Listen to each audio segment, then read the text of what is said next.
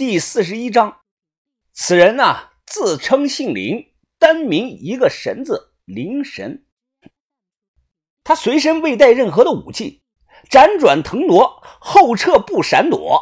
六名下尔巴的汉子手中的弯刀啊，总是差那么一丝碰到他的身上。他瞅准了空当，一脚踹到了一名下尔巴汉子的膝盖上，只听到咔嚓一声啊，骨头碎裂的声音。这名夏尔巴人不愧是勇士啊！他闷哼了一声，单膝跪地，右手握刀，瞬间啊朝前挥砍。这个人呢，反手夺刀，干净利落的，就是一刀划过呀，顿时是鲜血喷洒，一刀砍断了夏尔巴人的喉咙。哈哈，人多有什么用啊？动作一个一个慢的像蜗牛。你们夏尔巴人难道就这点能耐吗？彪哥红了眼啊！直接从包里掏出来一把猎枪，拉响了枪栓，口中大骂呀：“我操你妈了！”砰的一枪，彪哥直接开了枪啊！第一枪没有瞄准好，没打到。这个人看到猎枪出来的那一刻啊，直接在草地上翻滚了两圈，又是砰的一枪，彪哥马上开了第二枪。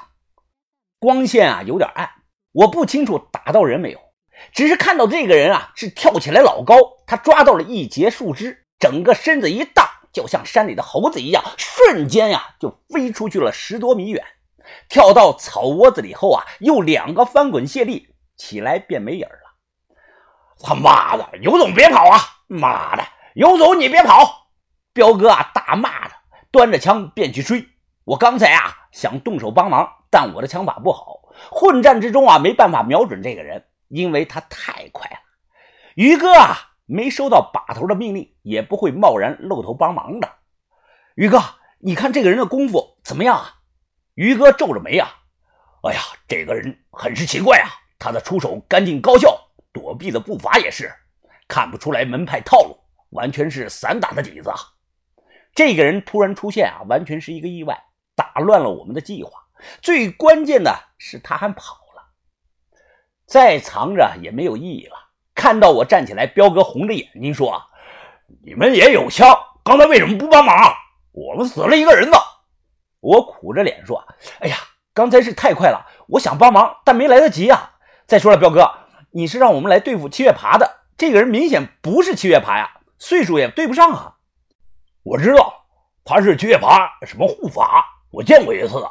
呸！妈的，朝地上吐了口唾沫。彪哥恨恨地说道：“啊。”我也没想到七月爬不在，会是他来取这个石蜡。现在我们已经暴露了，再想找到七月爬就没那么容易了。我说啊，那你们怨谁呢？都怨手里的妹妹没忍住，突然出去了。她要是能忍住不动手啊，我们或许不会这么早的暴露。现在说这些都没用，他就是那样的人。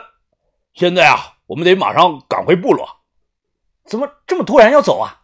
彪哥怒声的说道：“啊，如果刚才打死姓林的还好，关键是他没死啊！接下来七月爬可能会向部落里展开报复的。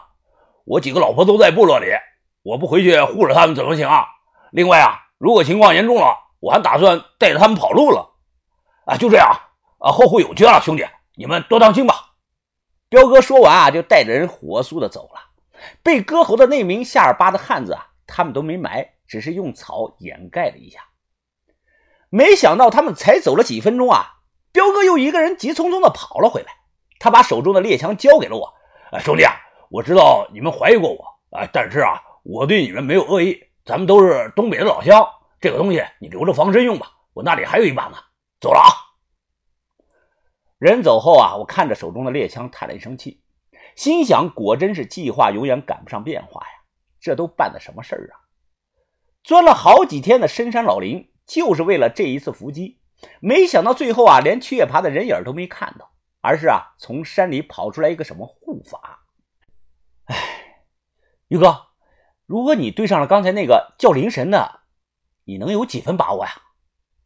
于哥想了想说：“啊，哦，百分之九十五我赢，百分之五是意外。”我说那就好，我们队伍啊还有两把猎枪，就算再碰上这个人啊，也根本不用担心。于哥一个人啊就能收拾得了他。此次的计划失败啊，罪魁祸首是扎米王的妹妹。这个野女人沉不住气，就得怨她。晚上啊，接近九点钟，我们找了个挡风的地方安营扎寨，升起了火堆，围坐在一起啊，烧水啃那个干粮。不敢吃肉啊，是因为这是晚上，怕肉味啊引来山里的野兽。把头像是突然想起了什么，他放下手中的干粮啊，掏出了羊皮图。你们快看，图中石楼的背景像不像山里的那个背景啊？哎，还真是啊，把头。虽然山里很黑，但有月光，我看的的确有点像。豆芽仔咬了口干粮，嘟囔着嘴说：“啊，哎呀，不是说石楼有五百米高吗？”要是在这里不远，我们怎么能看不到呢？五百米高，那只是传说。古代怎么可能有这么高的建筑物呢？我朝着那个地方啊眺望了一眼，羊皮图上画的应该就是这一带。明天咱们过去看看就知道了。柴火是噼里啪啦的烧，小轩啊好奇的抬头看着天上的星星。哇，好多星星呀！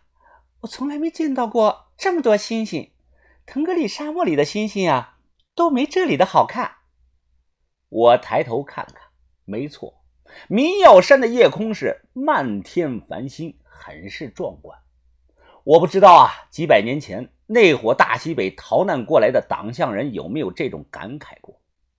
说不定夏末帝李宪啊，当年也恰巧在这里啊看过星星，遥想着自己啊何时才能光复西夏帝国。曾经的西夏帝国，东进黄河，西界玉门，南接萧关，北控大漠，地方是万余里。如今啊，却被赶到了这个四川的甘孜，鸟不拉屎的深山老林里。作为最后一代的亡国之君啊，李宪心里又是何种滋味呢？这个问题啊，恐怕只有天上这些星星知道了。七百年的光阴啊！对人类来说啊，太过漫长；但对天上这些星星来说啊，不过是眨个眼的时间。